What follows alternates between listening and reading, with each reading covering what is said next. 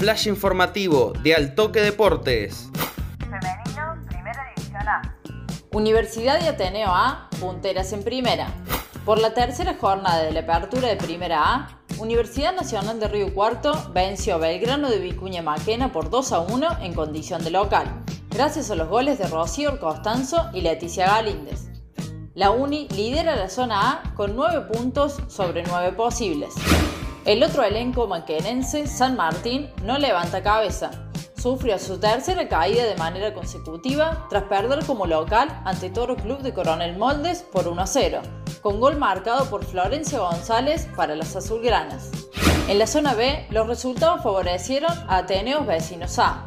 El conjunto cabrerense cerró la fecha con una contundente victoria por 2 a 0 ante Social Recreativo de Reducción. Con este resultado, lideran el grupo con 6 puntos y ya tuvieron su fecha libre. El otro partido de la zona fue protagonizado por quienes eran punteras hasta el momento, Santa Paula de Carnerillo, que recibía estudiantes. Las Leonas se llevaron una gran victoria por 4 a 1 con goles de Foresto, Páez en contra, Príncipe de Penal y Roldán. Con este resultado, las celestes se repusieron de la derrota ante Social Recreativo en su anterior encuentro. Fecha de goleadas en el ascenso. En la jornada dominical se disputaron los encuentros correspondientes a la tercera fecha del torneo Apertura de Primera B.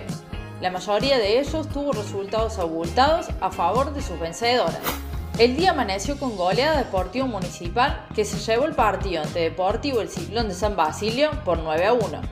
En este encuentro se destacó Melania Verón, quien anotó cuatro tantos para la victoria del conjunto de Barrio Santa Rosa. El elenco riocuartense se escolta a una unidad de la punta.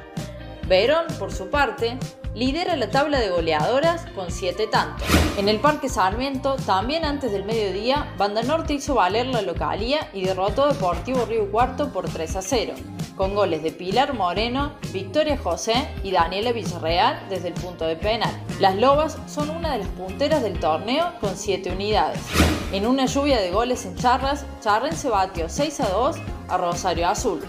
La figura del partido fue Sofía Vallejo, autora de un triplete para los locales, que se pusieron a un punto de las líderes. Por su parte, Rosario Azul acumuló su tercera derrota en fila. El torneo Apertura sumó dos punteras más durante la tarde. Atenas hizo realidad una nueva goleada tras vencer en las higueras a Centro Social por 4 a 0. En reducción, el empate le alcanzó a Ateneos Vecinos B de General Cabrera para subirse a la cima.